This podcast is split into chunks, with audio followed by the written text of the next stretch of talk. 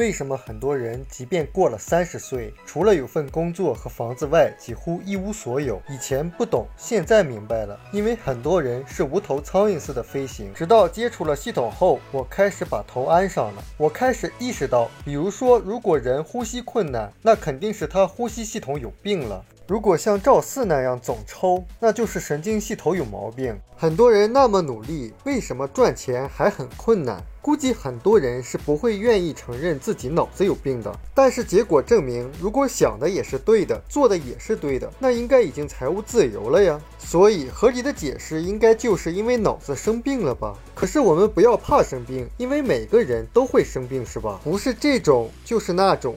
不是现在就是以后。你说一个人一辈子不生病，那也几乎不可能的是吧？因为当人们开始意识到自己需要治疗的时候，需要去成长的时候，才不会去瞎忙。怕的就是不知道，或者是不承认自己生病了，也不想办法治疗。本来不是什么问题，最后却成了不治之症。尤其是现在这个社会上，大部分人把不能挣钱的脑子视作为一种常态。如果你问那些真正实现财务自由的人，他们会怎么说？你只需要把事情想对之后去行动，去坚持，那挣钱就非常简单。所以做对的事远远比把事情做对要重要的多。所有的失败都是在这个过程中某个地方想错了或者做错了。我们可以想想自己人生中每次和大的机会擦肩而过的那个时刻，现在回过头看，每一次的原因几乎都是一样的。但是人们不经过总结和反思的时候，在遇到机机会的时候，我们还。是一样的会错过，会发现，不管是经历八十年代的个体经营，还是股市、房地产和互联网，人们错过这些机会的原因几乎都是一样的，就是不以为然，甚至还非常排斥、非常反感。人们总是用旧的思维和理念来判断眼前的机会，或者是机会来临的时候，人们只是看到那些缺点和不足，而无法看到它的大画面。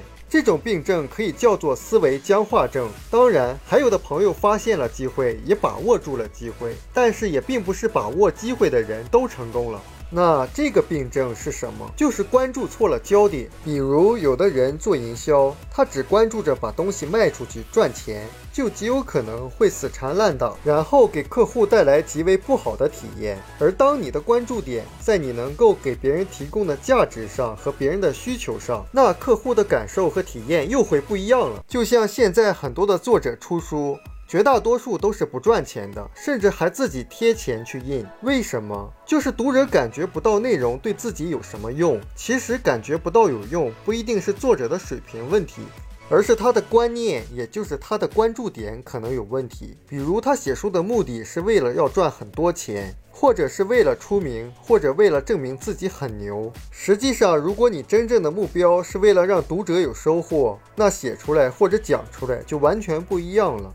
而多数作者的焦点没有放在真正的决定性因素上，就是书的内容对读者真的是有用吗？如果真的有用，那肯定会畅销的。所以，我们每个人都希望能够多赚一些钱，因为钱它是工具，它是一种力量，能够帮助我们有更好的生活品质。但是，当我们真正开始做一件事情的时候，你首先要想的不是赚多少钱，要先想到的是我真正能够给别人提供的价值是什么。这样，一方面我们就不会太心急，另外我们才能够真正的赢得别人的心，那赚钱自然就不是问题了我们书友会希望用十五年时间带动一亿人读书，改变思维，思考致富，和一千个家庭共同实现财务自由。快来加入我们吧！